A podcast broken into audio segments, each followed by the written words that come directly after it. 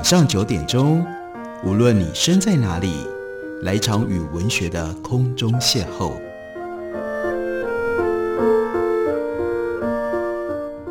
杨照谈书，邀您一同遨游文学世界，认识古今中外的经典之作。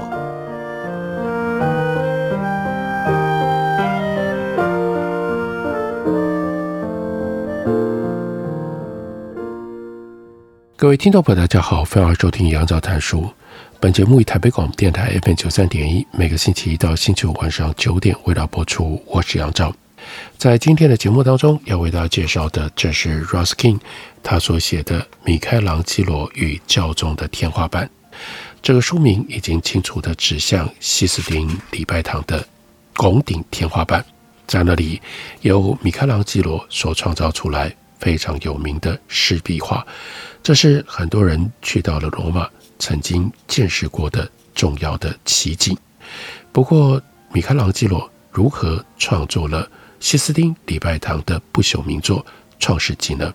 这本书是在二零零四年的九月最早出版，而在最近，猫头鹰出版公司给了我们新版书，所以我们很容易的就可以透过这本书深入的来了解米开朗基罗。创作这个作品的过程，它的来源是恐怖教皇乌利尔斯二世，他把因为得罪他而出逃的艺术家米开朗基罗召回到罗马，为重要的西斯丁礼拜堂拱顶来绘制湿壁画。不过，米开朗基罗其实他原来主攻雕塑，他向来他的签名、他的自称都是雕塑家，而不是画家。他真正从事绘画的次数寥寥无几，但湿壁画却又是所有的绘画的形式当中最困难的，需要特殊的技法，而且要用仰角透视在圆形拱顶上创作。而在当时的环境当中，米开朗基罗还有一项艰难，那是另外一位年轻的天才画家随时有可能。将他取而代之，接下西斯汀礼拜堂穹顶的任务。这位年轻的天才画家，他的署名叫做 Raffaello Santi。今天我们认识，我们了解他叫做拉斐尔。拉斐尔，拉斐尔这个时候才二十五岁，但是已经展现出过人的天分。他在佛罗伦斯的名气越来越响亮。米开朗基罗。应该已经知道有这么样的一号人物，拉斐尔来自于佛罗伦斯东方一百二十公里处的山顶城市乌尔比诺。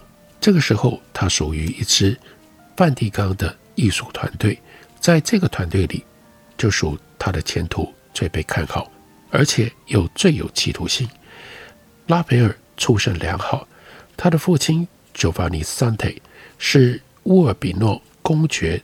他的宫廷画师，这位公爵财力雄厚，热衷于赞助艺术，而且有艺术的眼光。乔瓦尼在拉斐尔十一岁的时候去世了，生前把他的儿子托给了助手来调教。这位助手叫做阿凡杰利斯塔，他的画艺平庸，但无碍于这位男孩不久之后就崭露了天分。拉斐尔十七岁的时候，就得到了他的第一件陈设案，受聘为卡斯特罗城的圣奥古斯丁教堂来绘制祭坛画。卡斯特罗是一个小型的要塞城，距离沃比诺大概四十公里。拉斐尔他早绘的才华，很快的就被更出色的画家所注意到。要在佛罗伦斯这个时候能够争出一片天。就得要先得到该共和国的政府领导人的关爱，所以拉斐尔就利用了已故的父亲，还有这个家族之间的交情，得到了一封引荐信。接下来四年当中，他在佛罗伦斯接到了许多的委制案，替很多有钱的商人画了很多的作品。一五零八年的秋天，拉斐尔就应教皇之召来到了罗马。不久，他得到了这位重要的赞助者的忠实支持。拉斐尔住在圣彼得大教堂附近的无骑者之马广场，距离米开朗基罗的工作室不远。这个时候，米开朗基罗的状况则是经过了秋天几场的豪雨，罗马在新的一年之初刮起了寒冷刺骨的北风。这种风除了让意大利气温陡降，还刮得人身心疲累、意气消沉。就湿壁画的绘制而言，这是最不利的天候。但是米开朗基罗和他的团队非得要咬紧牙根苦撑，先是想要把大洪水完成。不过一月的时候就出现了大麻烦，因为湿壁画面发霉，沿结晶起霜，画中的人物变得漫画不清。几乎无法辨识。米开朗基罗在画面起霜了之后，还有一封信写给他的父亲。他明白地说：“不知道该怎么办才好。我的工作很不顺利，因为这工作本身就难，也因为这不是我的专业。结果呢，白忙一场。在拱顶画当中，让米开朗基罗和他的团队倍感吃力。这是一幅诺亚醉酒。”这取材自《创世纪》第九章第二十到第二十七节。这节插曲描述诺亚在大洪水退去了之后，种了一园的葡萄，然后他过度沉溺于自己的劳动成果，他喝了园中的酒就醉了，在帐篷里赤着身子。圣经上是这样记载的：诺亚赤身裸体，不省人事，倒在地上。他的儿子汉。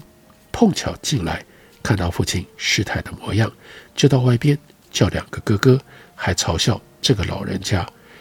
另外两个儿子闪和雅弗对喝醉的大家长比较尊敬，拿了一件衣服，倒退着走，进入到帐篷，替父亲盖上，同时背着脸，以免看到父亲的丑态，保住了父亲的尊严。诺亚酒醒了之后。得知小儿子韩曾经嘲笑他，所以不留情面诅咒韩的儿子迦南。迦南日后不止成为埃及人的祖先，另外是索多玛和蛾摩拉城居民的先祖。老父任由三个儿子摆布，还遭到其中一个儿子无情的嘲笑。这番情景和一五零九年春。米开朗基罗自己家中的情况何其相似。那个时候，米开朗基罗写了一封家信，表示家庭的问题何等的干扰了他的工作。在他的父亲来到了罗马生病，然后回羊毛店，让米开朗基罗终于如释重负。这个时候将近了一年，米开朗基罗仍然希望他们家人。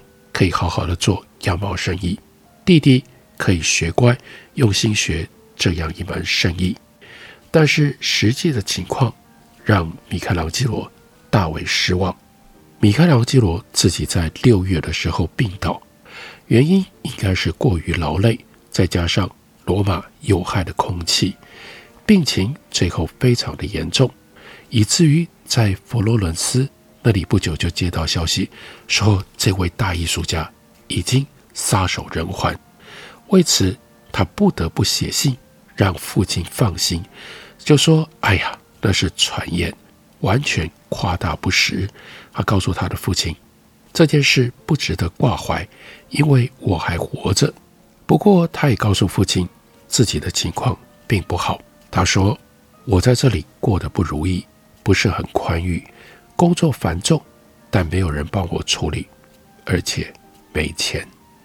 米开朗基罗他的第二幅巨幅湿壁画和大洪水一样，算不上很出色。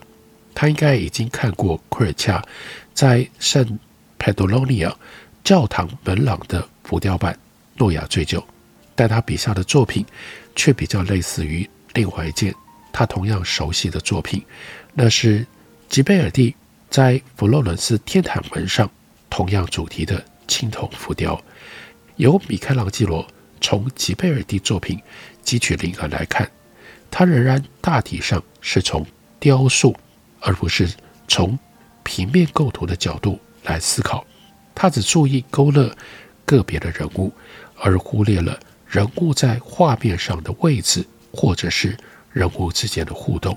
因此，《诺亚醉酒》里的四个人物缺乏人物的优雅跟生动。拉斐尔在他的《圣礼的争辩》当中，虽然里面有几十个人物，但他用生动的姿势、流畅的头跟手的动作，让他们活灵活现。相对的，米开朗基罗的《诺亚醉酒》里，四个人僵硬凝滞，就如某一个评论家所说的：“这是四个石头人呢。”说到群像构图的栩栩如生，功力最高的是达文西。大家都知道他的《最后的晚餐》，透过意味鲜明的动作，例如扭曲的脸庞、皱眉、耸肩、手势。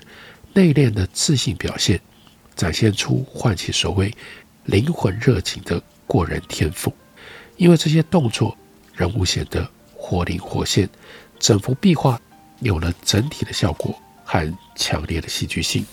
而拉斐尔在他的画里面也精湛地捕捉到了这些特质。相应的，米开朗基罗这个时候，他仍然要在这方面从雕塑家。转型成为画家进行突破，不过我们看最后的结果，他的突破，他的成长速度惊人，而且成就如此之高。我们休息一会儿，等我回来继续聊。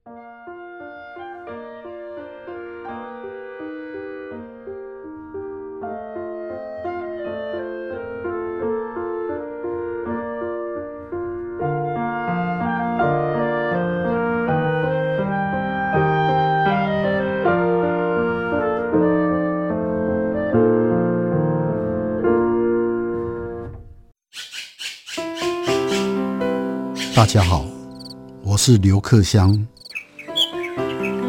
亲近自己的城市，找回城市的温暖。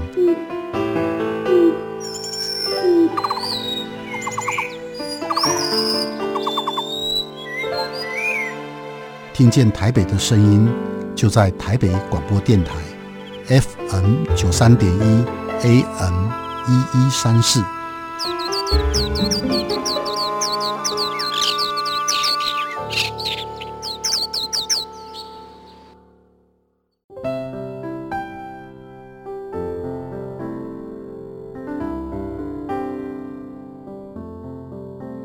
听见台北的声音，拥有颗热情的心，有爱与梦想的电台，台北广播 FN 九三点一。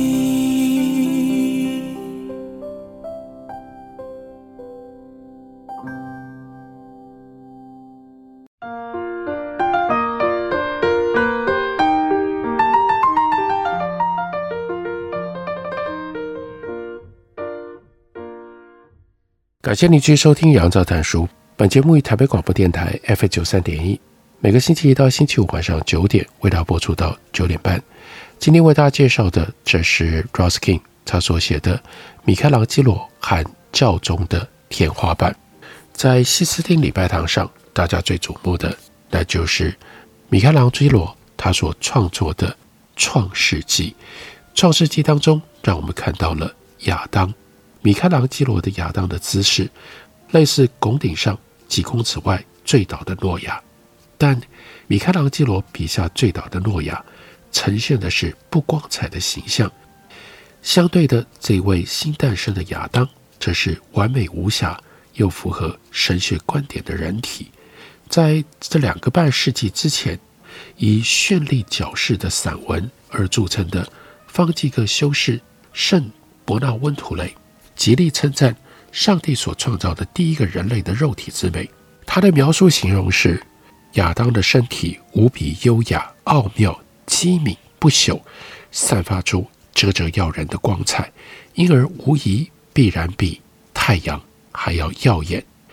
瓦萨利就认为这些特质全都淋漓呈现在米开朗基罗的亚当身上，所以叹服说：如此美丽、如此神态、如此轮廓的人，仿佛就是至高无上造物主刚刚创造出来，而不是凡人设计，不是凡人画得来的。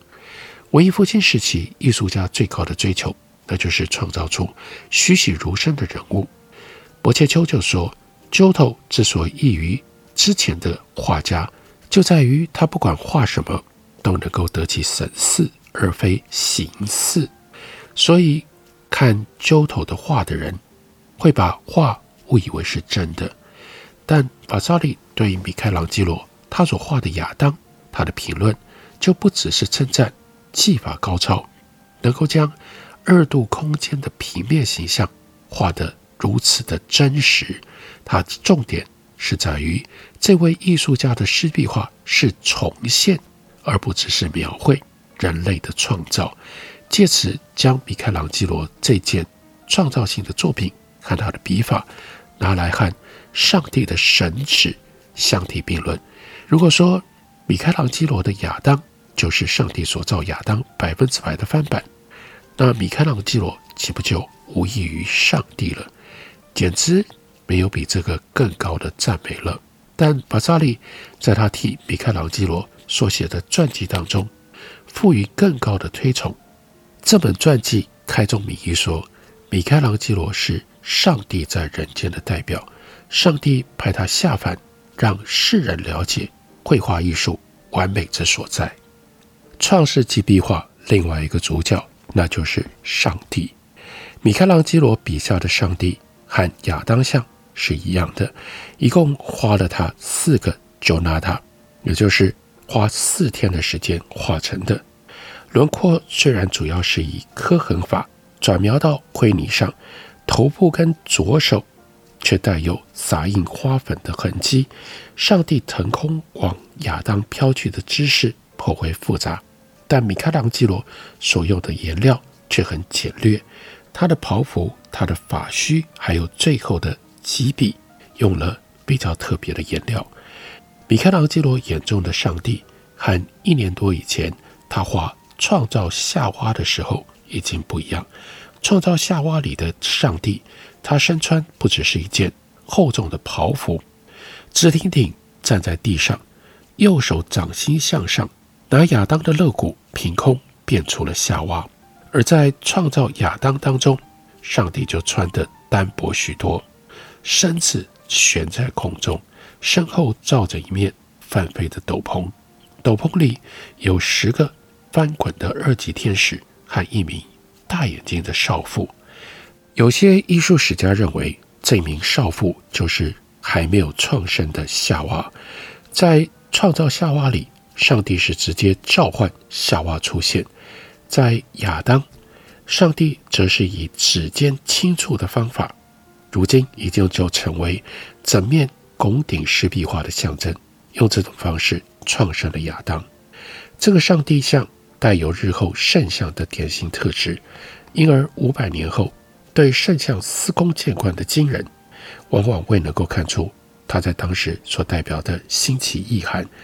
一五二零年代，乔维奥在这整面湿壁画的诸多人物当中，注意到有一个老人位于顶棚中央，呈现出飞天的姿态。这位上帝伸长的身子，他的脚趾和膝盖骨裸露在外的形象，在当时是非常罕见而且令人陌生的，就连这位主教都没有认出画里面这个人。这个角色是上帝。十诫第二诫严禁替天上任何东西造出形象。八九世纪的拜占庭皇帝因此下令摧毁了所有宗教艺术。不过，在欧洲替上帝造像却没有遭到正式的禁止。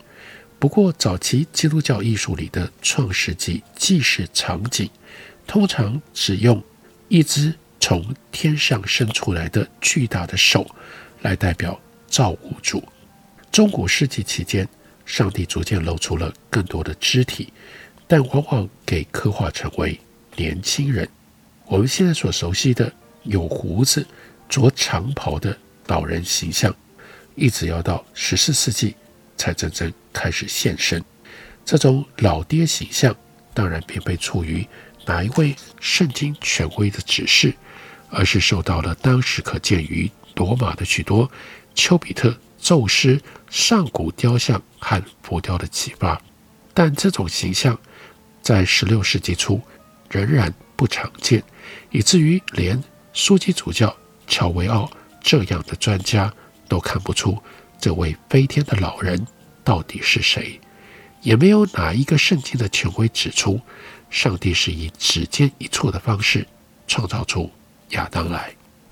圣经当中清楚记载上帝如何创造亚当，说耶和华神用地上的尘土造人，将生气吹进他的鼻孔里，他就成为有灵的活人。这是创世纪第二章第七节。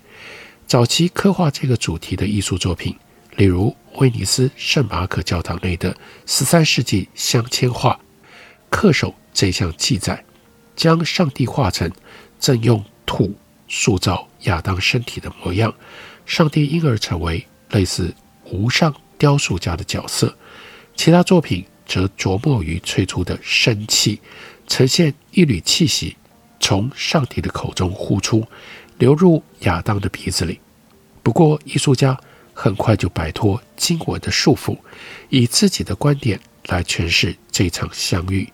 在天堂门上，吉贝里尔蒂他的惊动柱上帝，就只是抓住亚当的手，仿佛要扶他起来。乌切洛在佛罗伦斯新圣母玛利亚教堂绿廊上，他所画的创造亚当，这是一四二零年代的作品，也采用了这样的一个。中心场景，在这同时，布罗纳圣佩罗里奥教堂的大门浮雕上，奎尔恰他所画的上帝，则是一手抓住自己宽松的袍服，另外一手向裸身的亚当赐福。这些场景里的上帝，全都直挺挺地站在地上，没有一件表现出伸出手指指尖轻触的动作。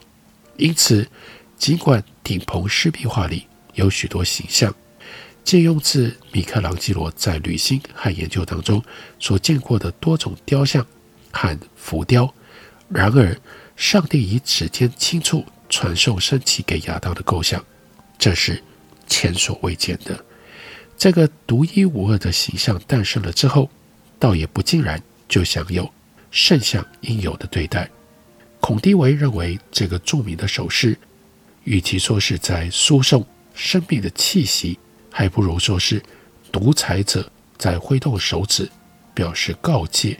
他就说：“上帝伸长了手背，仿佛要告诫亚当，什么可以做，什么不能做。”这平凡的一触，真正成为焦点，始于二十世纪后半叶，转捩点似乎出现在一九五一年。